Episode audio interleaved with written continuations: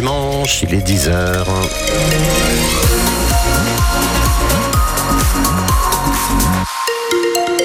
Voici les infos avec euh, Lenny Flouva du côté de vos conditions de circulation. Ça circule parfaitement bien, notamment sur le périphérique de Caen en direction de la 84 et sur la porte de Bretagne. Aucune difficulté à savoir.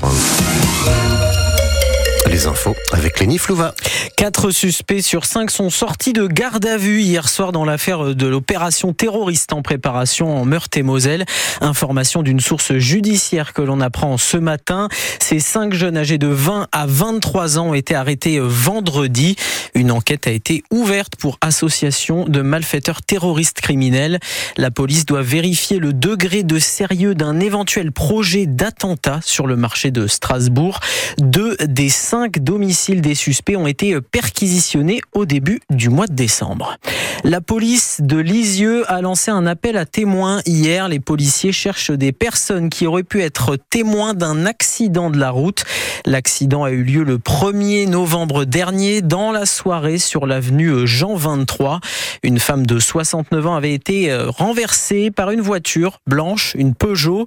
Si vous avez des informations, contactez le commissariat Lexovien au 02 31 15 86 50 02 31 15 86 50. 60 personnes évacuées hier à Saint-Val-la-Hougue dans la Manche en cause d'un important incendie dans la cheminée d'une maison qui s'est propagée dans le conduit. Les pompiers ont dû faire sortir les visiteurs d'un salon des antiquaires organisé dans une salle attenante. Pas de blessés ni de gros dégâts à signaler d'après nos confrères de Ouest France. Le programme de la journée s'annonce bien chargé ce soir le réveillon, demain midi le repas de Noël. Les moins préparés à ce passage festif vont devoir aller dans les magasins aujourd'hui. C'est le dernier sprint de Noël pour les clients et les professionnels. Traiteurs, coiffeurs, instituts de beauté sont ouverts dans le Calvados et l'Orne pour certains. Reportage à suivre dans le journal de midi.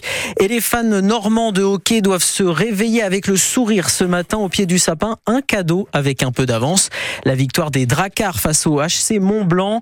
Les joueurs normands ont battu les Yeti alpins 5 à 4. Une victoire d'un point. L'équipe cannaise se classe donc deuxième de D1 avant le début de la trêve hivernale. France Bleu Normand.